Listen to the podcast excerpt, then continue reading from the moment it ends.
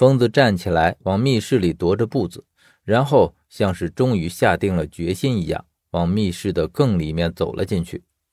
良久之后，他出来了，我们都看着他，他显得很严肃，然后说：“明叔说没有给错，我们需要自己去找那个地方。”这样的事儿我也是第一次遇见，于是问疯子：“那明老给的是什么信息？”看上去像是一句民谣。然后疯子看着那张图纸念了出来：“开封城，城落成，地下还有好几层。”开封虽然给了地点，但是开封很大，没有具体的地点的话。那可是一个大海捞针的活，任谁都吃不消。疯子想了想，说：“也许我能够确定它的大致范围在哪里。”疯子说：“开封城落成的原因，只要稍微注意历史就会知道，都是因为黄河决堤引起的。最出名的一次掩埋，应该就是北宋时期的东京城。即便是当时盛极一时的大都会，也被掩埋在了地下，更别提其他的了。”而开封城地下一共埋着六座城，最上面的是清朝的开封城，最下面的则是唐末的重镇汴州城。可是这只是目前的说法，因为最下面的并不是汴州城，而是魏大梁城。疯子的博学是我们所远远不及的。听他这样说，我直接问道：“那为什么他们要把汴州城说成是埋在最下面的城市呢？”疯子说。这就是最关键的地方。明老不标出具体地点，并不是他不想标，而是因为他根本也标不出来。因为魏大梁城到目前为止都还没有被发现过，他不在汴州城下面，或者说他在，可是还没有足够的深度找到他。而明老要我们去找的，很显然就是这个魏大梁城。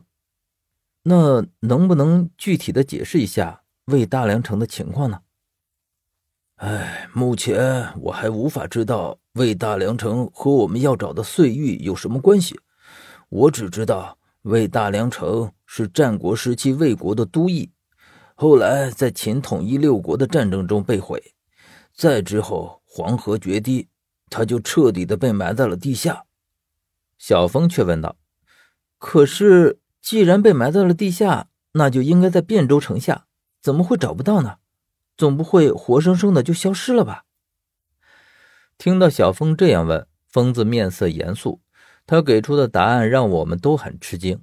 他说：“哎，汴州城再往下都是水，水下根本就无迹可寻。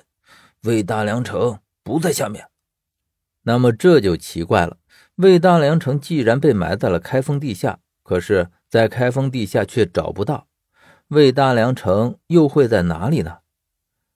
难道关于他的历史真的是一个传说而已吗？疯子朝我们摊手示意，这些具体的情形他也不清楚。然后他将桌子上的东西收起来。哎，详细的资料我要去查了之后才能给你们。明老没有约定特定的时间见货，那么就是说。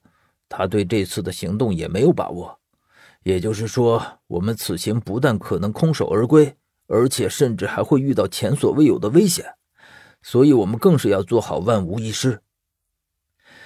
我明白他的意思，于是疯子率先离开，接着叶城他们也相继离去，整个密室里就只剩下了我一个人。